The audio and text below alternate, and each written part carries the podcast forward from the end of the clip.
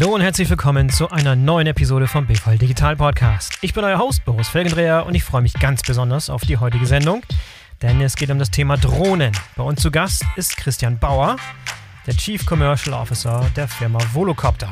Am besten bekannt ist Volocopter wohl für ihr Konzept zum Thema Flugtaxis zur Personenbeförderung in Großstädten, aber die Jungs und Mädels aus Bruchsal entwickeln auch sehr fleißig Lastdrohnen, die in der Logistik zum Einsatz kommen sollen. Mehr dazu erfahrt ihr jetzt. Ich wünsche euch viel Spaß beim Zuhören.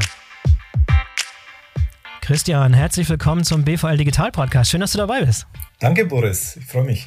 Christian, du bist der Chief Commercial Officer von Volocopter. Das ist ein Unternehmen, was wahrscheinlich vielen unserer Zuhörer bekannt sein sollte, denn wir haben sehr digital-affines, technikaffines und vor allem logistikaffines Publikum. Das heißt, der Name Volocopter dürfte den meisten geläufig sein. Nichtsdestotrotz äh, wäre es schön, nochmal ein bisschen so die Entstehungsgeschichte von, äh, von Volocopter zu verstehen. Ihr seid ja inzwischen kein Startup mehr. Ihr seid zehn Jahre, ich glaube, zehnjähriges Jubiläum in diesem Jahr. Richtig, genau, also, Boris. Ja. Also nicht mehr New Kid on the Block, sondern ihr, ihr seid schon eine Weile unterwegs und wir wollen heute in alles einsteigen, was mit Drohnentechnologie und besonders äh, Drohnentechnologie in Bezug auf Logistik zu tun hat. Lass uns aber eins nach dem anderen, nimm uns mal mit auf so eine kleine Zeitreise, auf die Gründungsgeschichte, wie alles anfing damals. Du bist nicht Teil des Gründungsteams, das ist, ist mir klar, aber vielleicht nochmal kurz so die Historie abreißen, wie damals alles anfing. Wann war das? 2000, 2010, 2011 ging es los, ne? Genau, also 2010 hatte eigentlich Stefan Wolf aus Karlsruhe ähm, ein Softwareentwickler die Idee und hat sich eine Spielzeugdrohne angeguckt mhm. und hat sich gedacht, Mensch, äh, ich bin ja schon immer flugaffin gewesen und technologieaffin. Warum kann man eigentlich mit dieser Technologie nicht auch eine Person in die Luft befördern? Mhm. Und das hat ihn gepackt und dann hat er noch einen Mitstreiter gefunden, einen alten Freund und auch Unternehmer, ähm, Alexander Zosel auch aus Karlsruhe und äh, schnell war auch noch ein Physiker gefunden, der sozusagen äh, mechanische Fähigkeiten hatte und der Stefan Wolf hat die Software entwickelt, der Alexander Zosel auch das Gesamtkonzept und der äh, sozusagen Kollege auch aus der Physik kommt die Mechanik und schon war das Gründungsteam geformt und man hat dann innerhalb von kürzester Zeit, also innerhalb eines Jahres schon einen ersten Prototypen hergestellt. Mhm und hat den auch fliegen lassen. Ja. Das war 2011 und hat damit auch äh, gewissermaßen Luftfahrtgeschichte geschrieben. Man hat dieses Video ähm, auch auf YouTube gestellt, die drei Gründer unter schweißtreibender Arbeit und sind dann danach, nachdem sie das online gestellt haben, in Urlaub gegangen und auf einmal hat nur noch ihr Telefon geklingelt, nach dies, nachdem dieser Flug dann auch veröffentlicht wurde.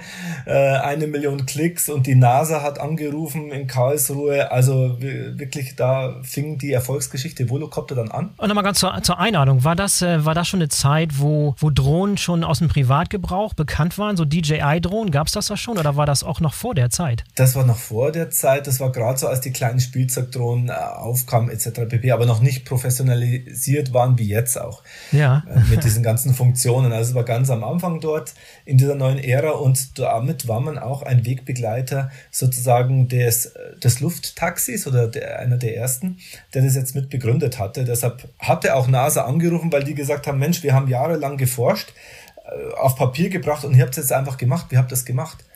Und das Phänomenale, und ich komme später nochmal dazu, daran war einfach, durch eine verteilte Antriebstechnologie, voll elektrisch, eine Person wirklich physikalisch hochzuheben, was vorher noch nicht passiert war. Und ich meine, ich kann mir vorstellen, dass man da noch komplett damals als Spinner verlacht wurde, oder? Bis man das wirklich dann mit, mit eigenen Augen gesehen hat. Ich glaube, wenn jemand aufgetaucht wäre und gesagt hätte, wir haben hier ein Konzept, wir haben eine Idee, wir können, wir können mit einer Drohne Personen transportieren, dann wäre er wahrscheinlich vom Hof gelacht worden. Aber dann dieses Video zu sehen mit so einem tatsächlichen Prototypen, der es möglich macht, hat wahrscheinlich einiges geändert, ne?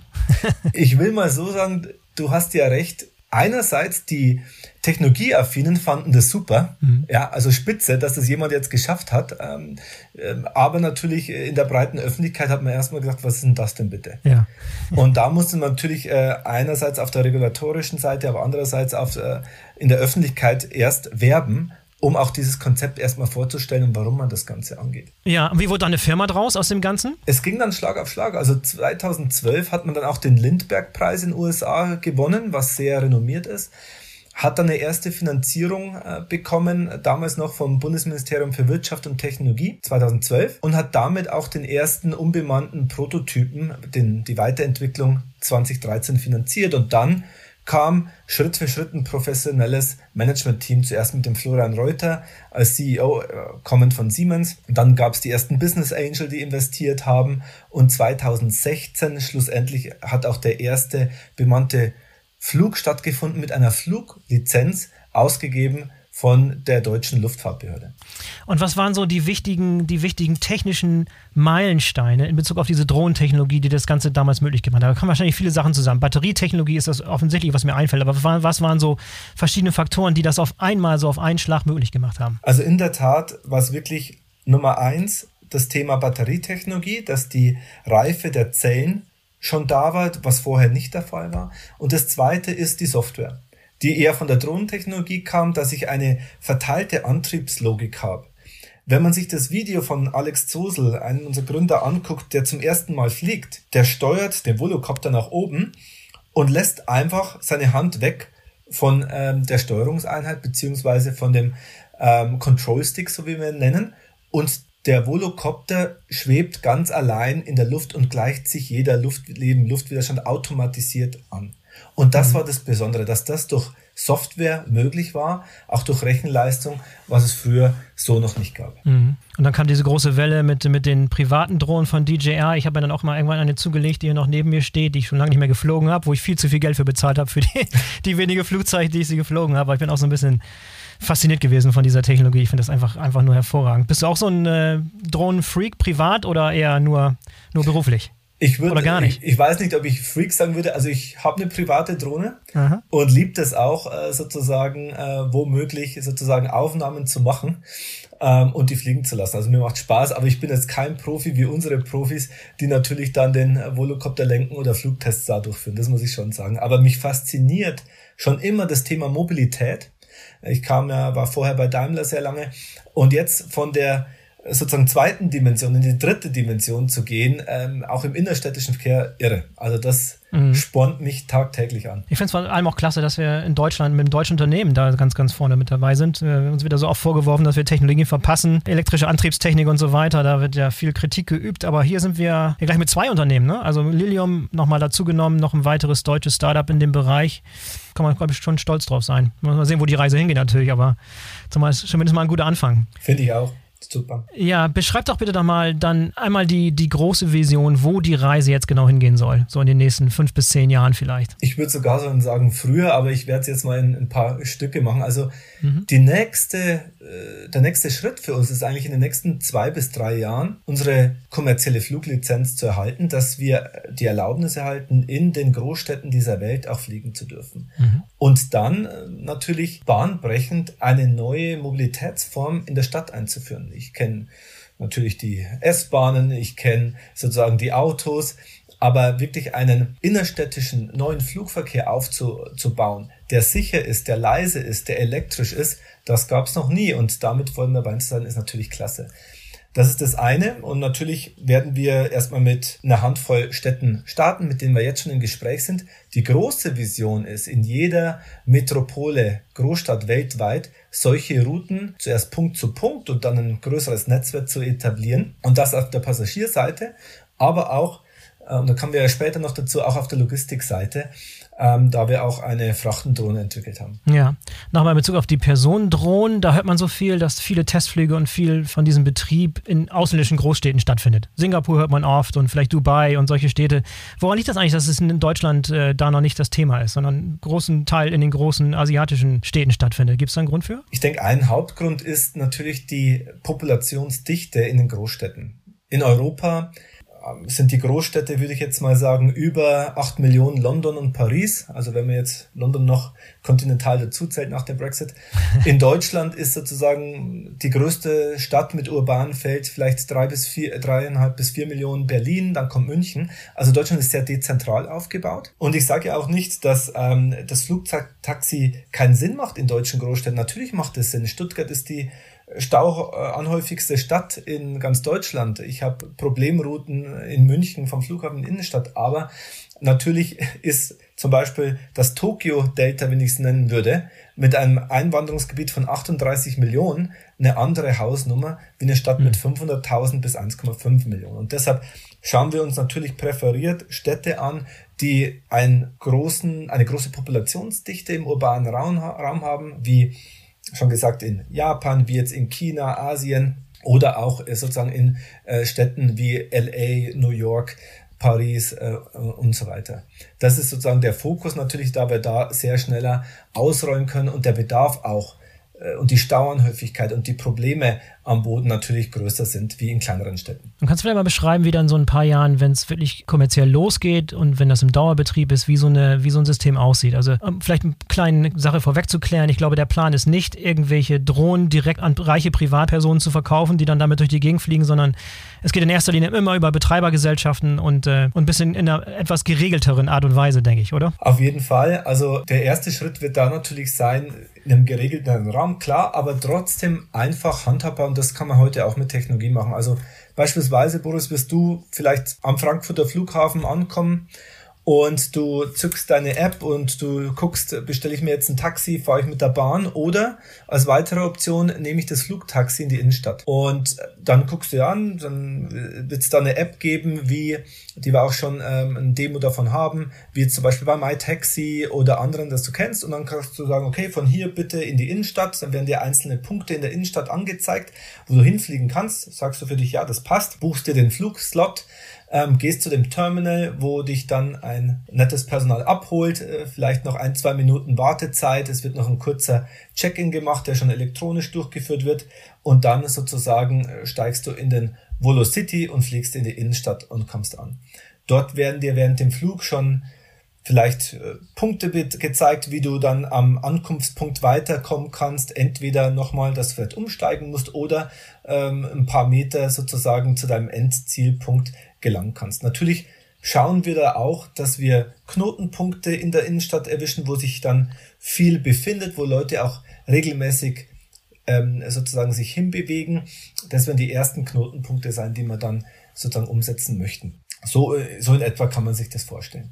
Wie darf ich mir die Batterietechnik vorstellen? Ist das was, wo eine Batterie ausgewechselt wird oder wird das ganz schnell an, über Schnelllader aufgeladen oder was ist da eure präferierte Situation? Wir haben ganz bewusst ein Batteriewechselkonzept. Und ich denke, das ist auch ein Alleinstellungsmerkmal, das uns effizienter macht ähm, als manche Marktbegleiter. Denn ähm, so sozusagen auch von der Technologie kommt, dadurch, dass wir den Batteriewechsel machen, das hat zwei Vorteile. Zum einen können wir ich nenne das immer so wie so ein Formel 1 Pitstop, die Batterie wechseln und der Volo City kann sofort weiterfliegen. Also heißt, er wird die Landefläche nicht unnötig belasten oder beziehungsweise dort stehen bleiben. Mhm. Das zweite ist, dadurch, dass wir nicht schnell laden, sondern langsamer laden, werden wir die Lebensdauer der Batterie um Längen verlängern können hm. und sind damit auch ökonomischer und effizienter und wirtschaftlicher.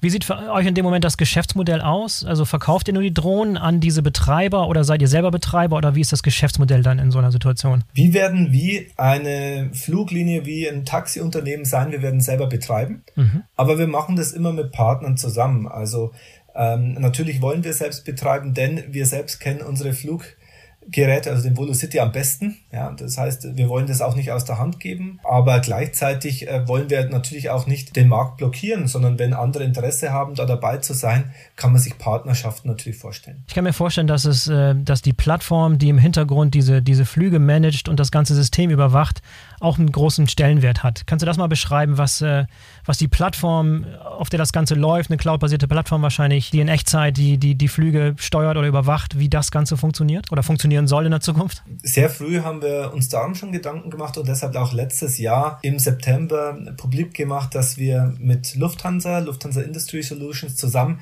solch eine Plattform jetzt bauen. Der erste MVP, was man nennt immer so, das erste Vorprodukt ist schon da und wir nennen es Volo IQ. Mhm. Und es wird unser intelligentes System sein, um Kundenbuchungen durchzuführen, aber auf der anderen Seite auch alle technischen Prozesse automatisieren zu können. Sei es der Batteriewechsel, sei es eine Anbindung mit der Stadt oder in das sozusagen Verkehrssystem der Stadt.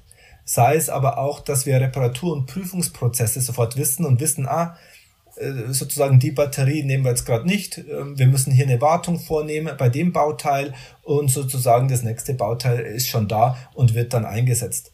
Immer mit dem Maxim natürlich Sicherheit dem Kunden zu geben in der Gesamtdienstleistung und noch sicherer zu werden, aber auch kosteneffizient zu sein. Ja, super interessant. Lass uns mal einsteigen in das Thema äh, Logistik, Transportlogistik. Ihr seid eng verbandelt mit der, mit der DB Schenker, das ist ein Investor bei euch. DB Schenker natürlich 100% Tochter der Bahn. Ähm, was genau habt ihr mit euren Drohnen in der Transportlogistik vor? Wir haben jetzt, wie vorhin schon genannt, das Produkt Volo Drone, also unsere Frachtdrohne, die eigentlich auf demselben Konzept basiert wie das Personenbeförderungsmittel, nämlich die, der Volocity. Also heißt von den Charakteristikern wird die Volodrone genauso aussehen und wir haben sie auch schon geflogen mit 18 Motoren. Hm. Warum 18 Motoren? Ähm, wegen der hohen Redundanz und damit man ähm, eine geringe Lautstärke hat für Innenstadtflüge.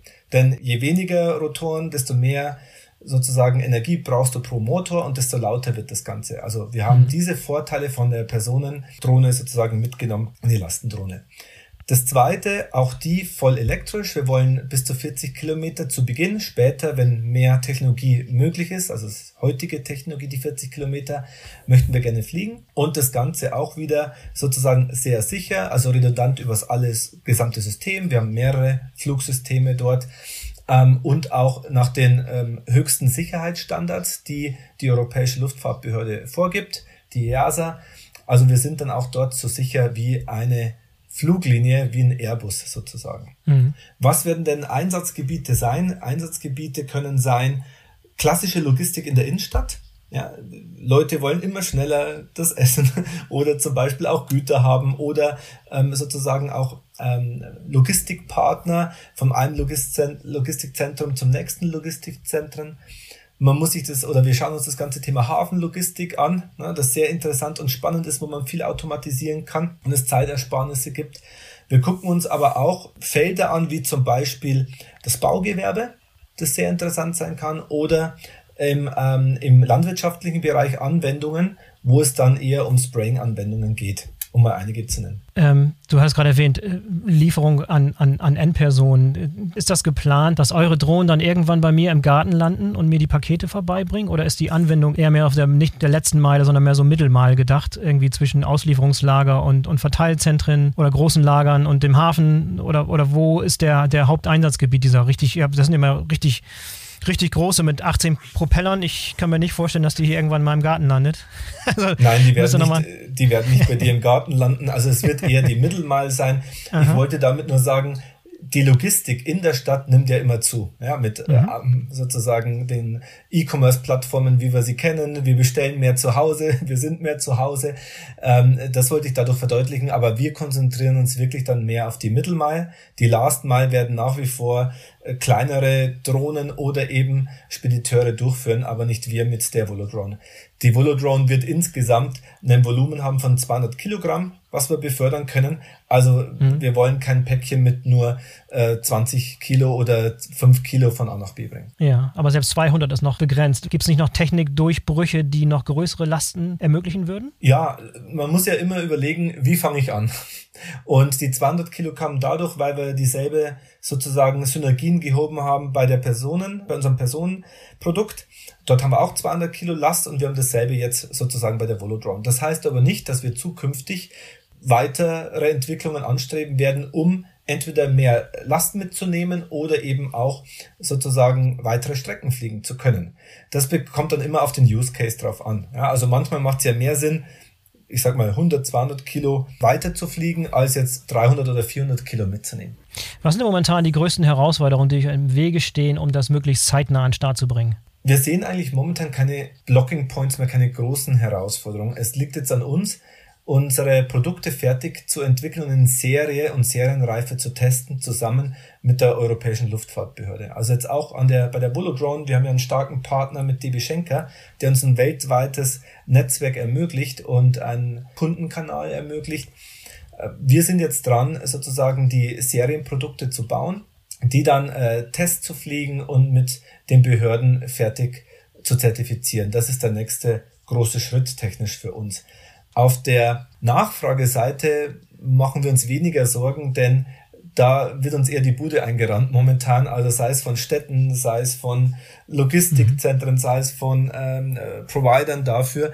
Also da müssen wir eher aussortieren und uns sozusagen fokussieren als junges Unternehmen das macht mir weniger Sorgen. Mhm.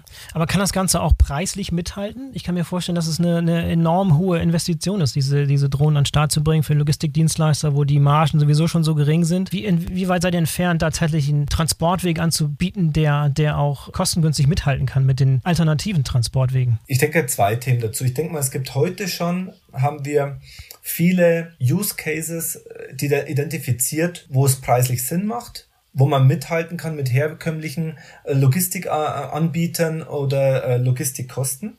Und manche, ehrlich gesagt, auch nicht. Mhm. Und bei denen sozusagen, wir fangen natürlich mit denen an, wo es erstmal preislich, aber auch inhaltlich Sinn macht äh, und wo wir von Anfang an Geld verdienen können. Und dann wird die Technologie ja besser. Also wir werden besser in der Skalierung. Wir werden nicht nur hundert, sondern tausende von solchen Geräten herstellen. Des Weiteren wird die Batterietechnologie nicht schlafen. Die Lieferanten werden sich entwickeln, um die Bauteile noch kostengünstiger herzustellen. Das hat man beim Auto gesehen, das hat man äh, jetzt auch beim, äh, bei der Elektrifizierung des Autos gesehen, dass zu Beginn natürlich erste Kostenfaktoren äh, noch nicht dafür sprechen, es jetzt in, in die Masse zu bringen, aber schon nach einigen Jahren sehr schnell sozusagen diese Adaption stattgefunden hat und man dann einen preiswerten Service für alle Use Cases anbieten kann. Und ich glaube, so einen Schritt-für-Schritt-Approach stellen wir uns da auch vor. Du hast gerade erwähnt, es gibt schon Anwendungsfelder, von denen du weißt, wo die Anwendung schon wettbewerbsfähig ist. Welche sind das konkret? Was, was äh, gibt es da für Beispiele? Also du hast selbst eines gemeint, gerade Mittelmal ähm, ist sehr mhm. spannend. Ja, gerade in der Innenstadt. Ähm, Real Estate wird immer teurer und je mehr Real Estate man sparen kann, sozusagen durch solche Mittelmal-Lösungen, umso besser. Ähm, es gibt natürlich auch frequentierte ähm, Wege, wie zum Beispiel, wo heute kein Lastwagen und man nur über die Luft, Luft hinkommen kann. Mhm. Das ist natürlich prädestiniert, weil man hat eben keine andere Möglichkeit, als über die Luft von A nach B, sei es Insellieferungen oder ähnliches. Und die weiteren Themen dürfen sich die Zuhörer dürfen sehr gespannt bleiben. Ähm, und dazu werden wir auch in naher Zukunft mehr berichten. Ja, es, äh, einer der Kritikpunkte ist ja mal der, dass, dass die Leute sagen, ja, das bleibt immer eine Nischenanwendung. Ne? Das wird immer sowas bleiben, wo, wo irgendwie eine Hallig mit, mit Medikamenten versorgt werden muss oder irgendwelchen Impfstoff in Afrika ausgeflogen werden muss. Das sind ja auch oftmals solche Schlagzeilen und die ersten Anwendungen, wo es am meisten Sinn macht.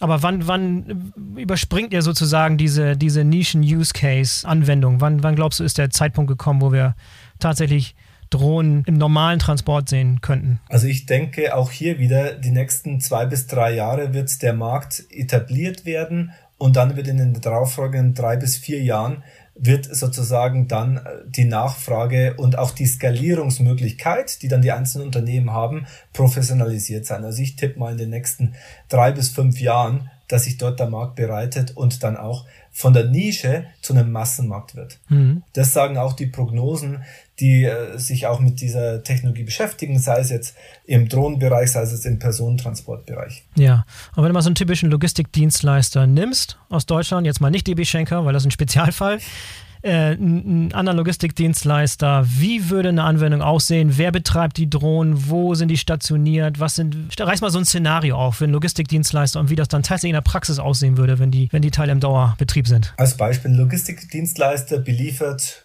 eine Industrie, ich sage jetzt einfach mal eine Pharmaindustrie als Beispiel. Mhm. Und ich habe als Logistikdienstleister mein äh, Logistikdepot und ich habe natürlich immer frequentierten Verkehr, vor allem auch im äh, städtischen, urbanen Bereich, äh, zu, dem, zu meinem ähm, Kunden. Jetzt gibt es sehr viel natürlich äh, zeitkritische Materialien oder einen ähm, Probleme gerade. Ich, ich komme ja aus der Automobilbranche, dass das Problem auch teilweise ist, dass die Lastwägen gar nicht sozusagen zum Kunden auch mal reinkommen oder eine riesige Schlange vorm Tor steht, bis die Teile ankommen. Und so einen Use Case kann sich der Logistikdienstleister sehr gut vorstellen, kann man dann machen, ich bräuchte einen Start- und Landepunkt, also einen beim Kunden, ähm, was meistens gewerbliches Gelände ist, wo auch Plätze da sind und eben beim Logistikdienstleister selbst. Und von dort sozusagen gibt es dann einen regelmäßigen Flug keine Ahnung, alle, alle halbe Stunde zu dem ähm, Logistikdienstleister mit verschiedenen Teilen bestückt. Wie die Bestückung auch aussieht, wie die Bodenprozesse, da arbeiten wir gerade auch dran. Aber dort soll es in der Zukunft auch so sein, äh, dass durch einfache Schulungen bestehende Mitarbeiter vom Logistikdienstleister geschult werden können um eine so eine Beladung, Entladung auch durchzuführen. Und des Weiteren natürlich macht dann die Rest später die Software und auch ein Partner Volocopter, der natürlich die Operations sich gut anguckt und dafür Sorge trägt, dass das Ganze sicher und regulatorisch auch im Raum abläuft. Gibt es dafür schon standardisierte Container, die dann äh, befestigt werden in den Drohnen oder ist das noch nicht in Konzeption oder können da auch beliebige ähm, Frachten drunter geschnallt werden, sozusagen, um es ganz salopp ausgedrückt oder, oder müssen es immer standardisierte Container sein, die transportiert werden? Nee, also wir arbeiten da schon an mehreren Konzepten, also sei es mhm. eine Schlinge fürs Baugewerbe, also quasi, dass man wie so eine Art Netz hat, oder mhm. ähm, was wir gemacht haben mit John Deere im, im landwirtschaftlichen Bereich, dass wir wie so eine Spraying Unit darunter haben. Wir haben eine Box-Palette äh, sozusagen äh, von äh, DB Schenker schon ähm, im, im Einsatz und weitere Anwendungen möglich. Aber natürlich gucken wir erstmal, was können wir standardisieren. Wir nehmen erstmal die Standardteile, bevor wir individualisieren.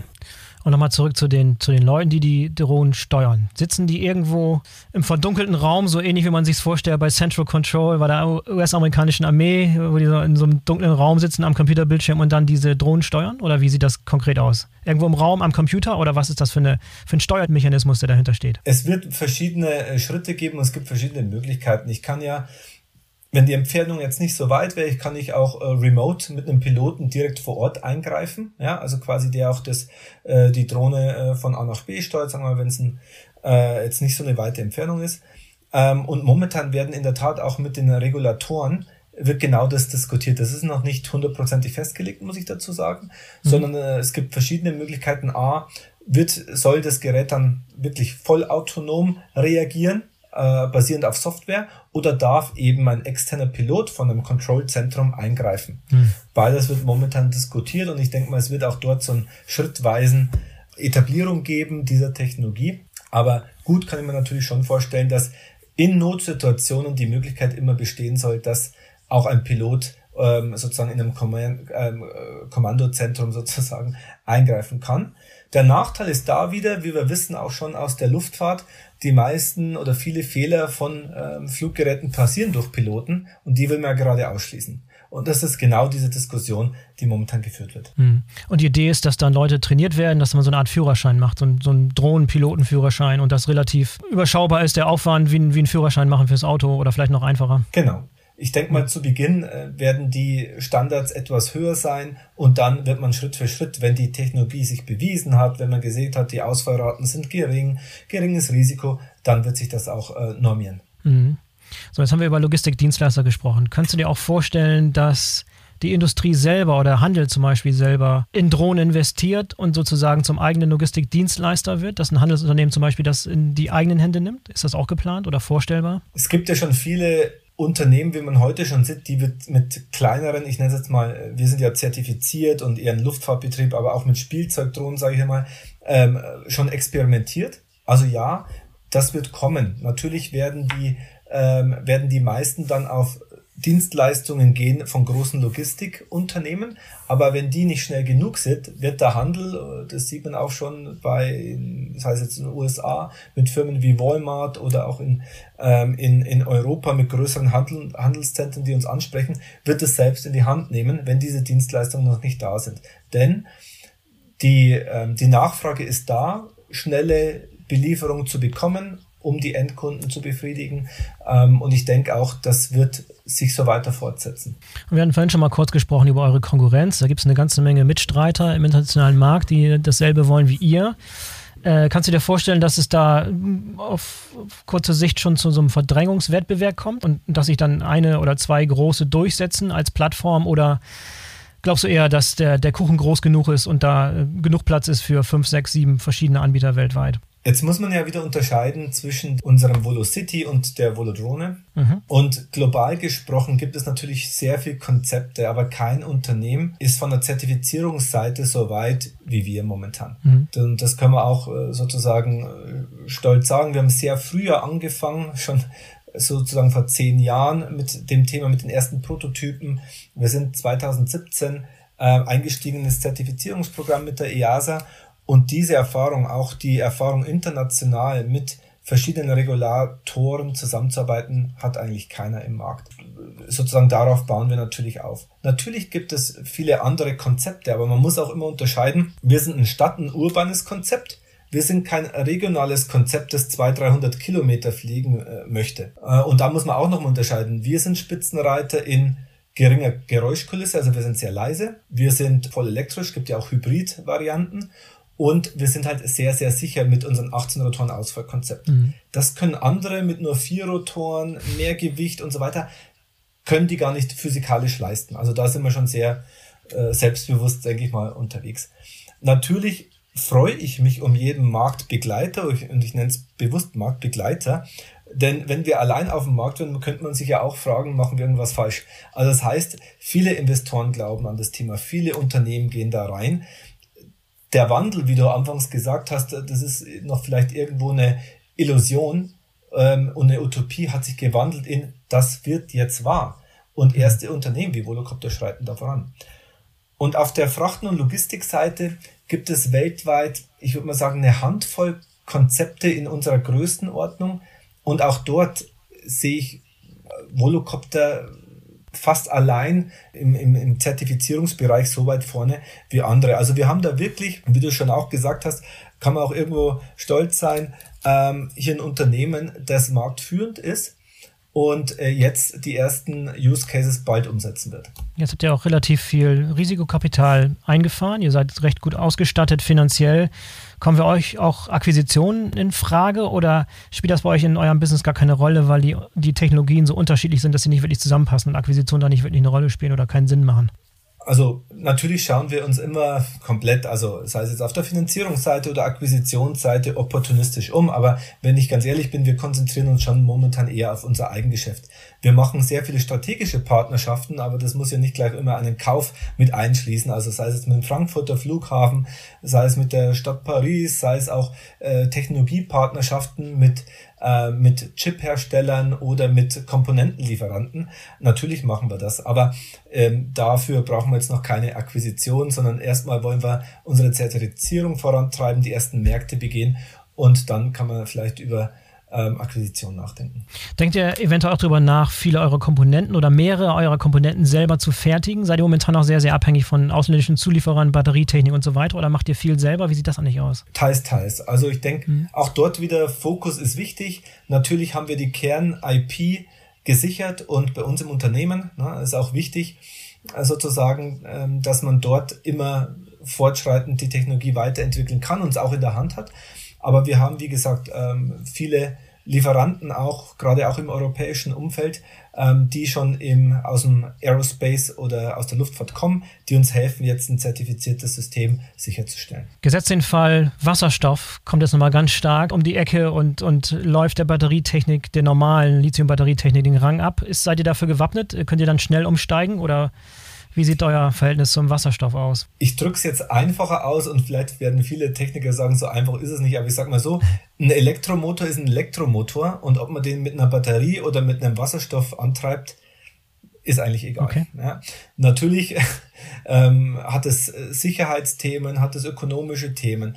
Also wir hatten auch damals schon ähm, mit dem Einstieg Daimler uns das Thema Wasserstoff angeguckt, äh, zusammen mit Daimler auch als äh, alternativer Antrieb, finden das auch spannend, aber sind zum Schluss gekommen, dass die Marktreife gerade bei, bei der Brennstoffzelle noch nicht den Durchbruch hat, wie jetzt sozusagen die Batterie im äh, Electric Vehicle macht. Wir sind da offen, auch zukünftig andere Technologien einzusetzen, solange sie sozusagen den, ähm, die ökonomischen und auch äh, technischen Sicherheitsanforderungen konform sind. Und Christian, für alle die Logistiker, die jetzt zugehört haben, Interesse geweckt haben und sowas noch nicht selber vor Ort gesehen haben, gibt es eine Möglichkeit, sich das mal anzuschauen oder ist es jetzt verhindert wegen Corona? Wie sieht es aus? Wo kann man sich mal so eine, so eine Lastendrohne anschauen? Gibt es das? Kann man das? Also momentan wirklich sind wir schon restriktive unterwegs, äh, gerade in diesen Lockdown-Einheiten so wenig Kontakte wie möglich, damit wir auch unsere Mannschaft schützen können. Und ähm, wir haben ja bereits im 2019 einige Testflüge durchgeführt, auch im öffentlichen Raum.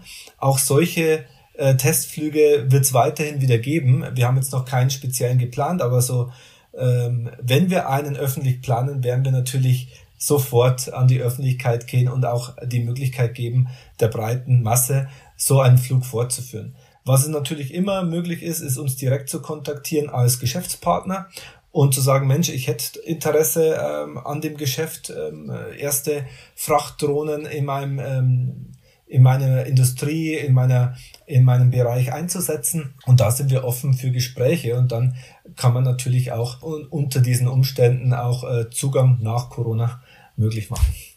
Sehr hervorragend.